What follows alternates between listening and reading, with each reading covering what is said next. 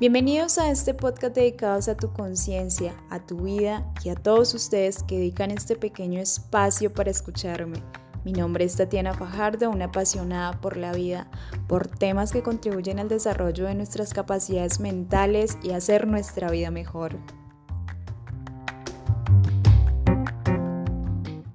Bienvenidos nuevamente, este es el episodio nuevo 7 y la verdad estoy súper emocionada porque sí, me he propuesto hacer constante en los podcasts mientras puedo, eh, digamos, ahorrar un poco para conseguir eh, un micrófono mejor porque desde este momento lo estoy grabando, en este momento estoy grabando en mi teléfono. Antes en mi computadora porque había, tenía como un micrófono pero no funcionaba, entonces simplemente dije, bueno, toca hacerlo con lo que tengamos en este momento. Eh, pero mi plan es mucho más grande, un, un micrófono, una cámara y en eso es lo que estamos trabajando fuertemente. Y bueno, justo ahorita no tenía planeado, digamos, grabarlo porque estaba, mm, digamos, programando como para cada semana, pero como ya había leído unas, digamos, unas cosas que necesitaba para compartir en el podcast. Y también recordé algo que quería decir, porque si no lo digo ahorita, después se me olvida. Y es que yo creo que una de las razones también que me lleva a hacer un podcast es porque primero soy una persona que le gusta hablar mucho y mi familia lo sabe y amigos muy cercanos lo saben. Pero en especial es porque he tenido amigos, he tenido personas muy cercanas a veces que llegan a mí con algo y simplemente a mí se me facilita poder como entender toda la situación, abarcarla, darle un, no sé, un consejo y hacer que esa persona se sienta un poco más tranquila con ella misma. Y a veces sí, yo también me impresiono como de que para algunas personas se nos facilite esto, de encontrar la forma de que alguien nos escuche, de que también seamos buenos escuchando a otros y que también cuando escuchamos, digamos, esa situación de esa otra persona, nos está enseñando algo a nosotros, en especial a mí, siempre cuando tengo esa oportunidad de que alguien me comparte alguna buena o mala experiencia, trato de entenderlo. Así que bueno, vamos a seguir con el tema de este, de este episodio y es cómo los hábitos, si nosotros empezamos a cambiar nuestros hábitos van a transformar nuestra identidad. Y me encanta llegar a esta parte porque cuando hablamos de nuestra identidad, eh, se trata como de todas esas creencias que tenemos arraigadas, que tanto nos ha dejado nuestros padres, nuestra familia, la sociedad, y que a veces esto, si nosotros no cambiamos de cierta forma, si no transformamos nuestra identidad, pues vamos a seguir siempre en el mismo lugar. Así que, bueno, desde mi experiencia personal, yo tuve que cambiar toda mi identidad. O sea, tuve que comenzar desde cero para llegar a ser la persona que soy. Tuve que cambiar todo eso que me enseñaron en algún momento para empezar a creer más en mí, y para darme cuenta más el tipo de persona que soy y que quiero llegar a ser. Así que es un camino que es difícil, porque si tú empiezas a cambiar hábitos, las personas también van a empezar a notarlo y a veces te van a detener precisamente porque te van a cuestionar o no van a estar de acuerdo contigo. Y yo creo que siempre en esta situación está la familia. A veces yo creo que nosotros tenemos que empezar a ser unas personas nuevas, o sea, empezar desde cero, desde, desde crear nuestras propias reglas, nuestros propios valores y nuestros principios.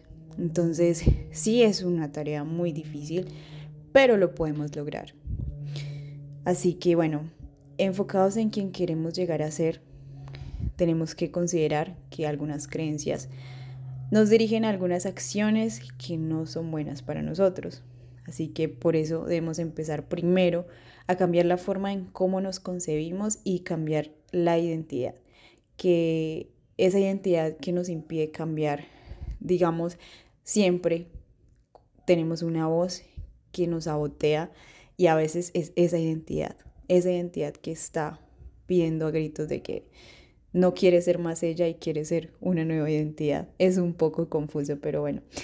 Todos tenemos un sistema de creencias, ya lo había dicho antes, y todo eso nos lo infunda la sociedad, nuestros padres, etc. Ya lo había dicho. Entonces, digamos que esa identidad está regida por un sistema de creencias y ese sistema de creencias determina nuestra identidad, nos moldean y detrás de esa identidad hay unos hábitos. Entonces, unos hábitos que están ahí siempre para nosotros, que están muy arraigados.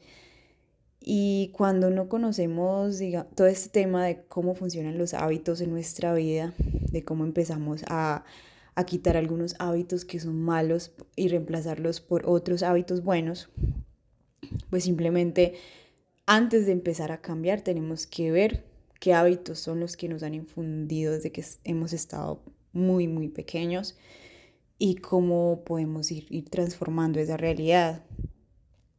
La identidad casi siempre es cómo nosotros actuamos. O sea, para que no suene más confuso para algunas personas, es eso, es las acciones que nos determinan diariamente, incluso de cómo nos levantamos, qué hacemos a la primera hora. En todo eso es lo que está en nosotros. Siempre como que yo, o sea, yo estoy segura que a veces la idea general que tenemos de cambiar nos asusta, pero eso es lo que tenemos que hacer, es cambiar esas creencias, eso que no nos deja avanzar y dar el paso a una vida muy diferente, a una vida nueva. Pero también sucede algo, todos tenemos grandes metas e incluso planes, pero quiero que lo escriban o lo mentalicen y esto voy a esto que voy a decir. Para llevar a cabo todo eso, tienes que transformarte a ti mismo. Aquí podemos usar un poco de programación neurolingüística para empezar a hablarnos de una forma distinta. Por ejemplo, cambiar el soy el tipo de persona que quiere al soy el tipo de persona que es.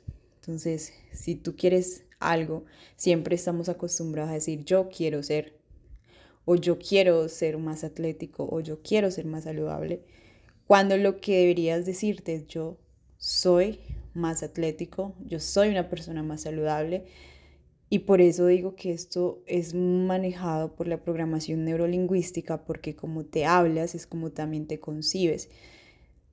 Y cuando tú empiezas a hablarte a ti de esa forma, de que tú eres tal cosa, empiezas a actuar de tal forma. Bueno, seguimos con el cambio de sistema de creencias y esto nos va a ayudar a mantener hábitos a largo plazo. Entonces, un ejemplo muy claro para mí es leer. La meta para mí de leer es, digamos, el hábito que ha sido un poco más difícil de implantar porque si yo simplemente digo voy a leer eh, porque quiero leer o quiero aprender, bueno, aquí lo que yo debería de hacer conmigo es decir, decirme a mí misma que yo soy una persona lectora o soy una lectora.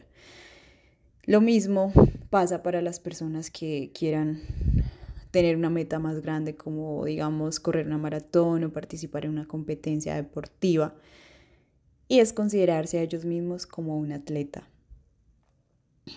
Lo mismo, por ejemplo, si alguien está en el proceso de aprender a tocar un instrumento y es concebirse a él mismo como si fuera un músico. Detrás de todo cambio siempre, siempre hay dificultades, especialmente cuando quieres cambiar tu sistema de creencias y tu identidad. Tu identidad personal. Esta es la barrera que tienes que enfrentar, ya sea de forma individual, grupal o social. Ejemplo, aquí volvemos a tener los amigos y es claro que muchas veces que intentamos hacer cambios se tiende a tomar distancia de personas. Lidiar con esto puede llevar tiempo porque muchos no van a comprender lo que haces. Segundo y más importante es batallar con la imagen que tienes de ti mismo. Hay que aprender y desaprender todos los días. Debes actualizar tus creencias y expandir más tu identidad. La manera más práctica de cambiar quién eres es cambiar lo que haces. Y para mí, y según el libro de hábitos atómicos, hay dos pasos. Solamente tienes que tener en cuenta estos dos pasos. Y el primero es decidir quién quieres ser y demostrártelo con pequeñas victorias. Así que simple, tú puedes elegir quién quieres ser. No tienes que hacer, digamos, algo demasiado exagerado. Todos los días puedes empezar con algo pequeño. Dedícate un tiempo específico para eso que quieras hacer o para eso que quieres ser. Si tú quieres ser una persona que lee, entonces dedícale 20, 30 minutos. Si no lo haces frecuentemente, entonces disminuye el tiempo, 15 minutos, coloca el celular en modo avión, eh, simplemente evita todas las distracciones y concéntrate todos los días en ese espacio que te estás dedicando a ti mismo. Si quieres aprender un nuevo idioma, puedes hacer lo mismo.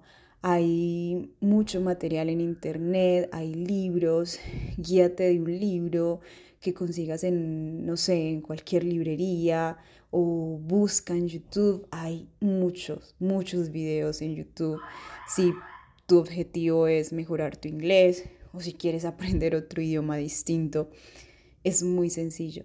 Y yo eh, puedo probar también de que esto funciona desde el momento en que empiezas a dedicar un tiempo específico para cada actividad que quieres mejorar, realmente empiezas a, a ver los resultados tiempo después, un año después, dos años. Y si tú lo sigues haciendo el resto de tu vida, te darás cuenta que en 10 años te has convertido en una persona distinta. Así que, mm, nada, esto es, este es mi consejo. Pongo en mis palabras también todo lo que han dicho otras personas y que sea mucho más fácil de entender con ejemplos un poco más claros y también esto me, ayuda a mí a mejorar mi, forma de comunicar. Me encanta hacer este tipo de, cosas de podcast. Como lo dije antes, una vez trabajé en, en una estación de radio y para mí eso fue lo más maravilloso y simplemente por no tomar la decisión de cambiar mi identidad, por regirme, eh, regirme, por regirme por creencias de otras personas. Es, que me, me recuerdo ese momento y realmente me trae como nostalgia a veces porque cuando estamos siguiendo las normas de otras personas y no estamos siguiendo nuestras propias normas, es ahí donde nuestros sueños se ven frustrados y se truncan de alguna forma. A mí me pasó con la parte de comunicar porque tenía las capacidades, me gustaba y simplemente decidí hacer algo que no, no estaba realmente hecho para mí. Así que bueno, espero que les sirva todos estos consejos, que lo hayan escuchado hasta el final y ya saben, me pueden seguir en Instagram como arroba Tatiana Fajardos, seguiré haciendo podcast y seguiré también llenando ese espacio que tengo para expresarme, que es mis redes sociales. Entonces, que les deseo todo el amor del mundo. Un abrazo.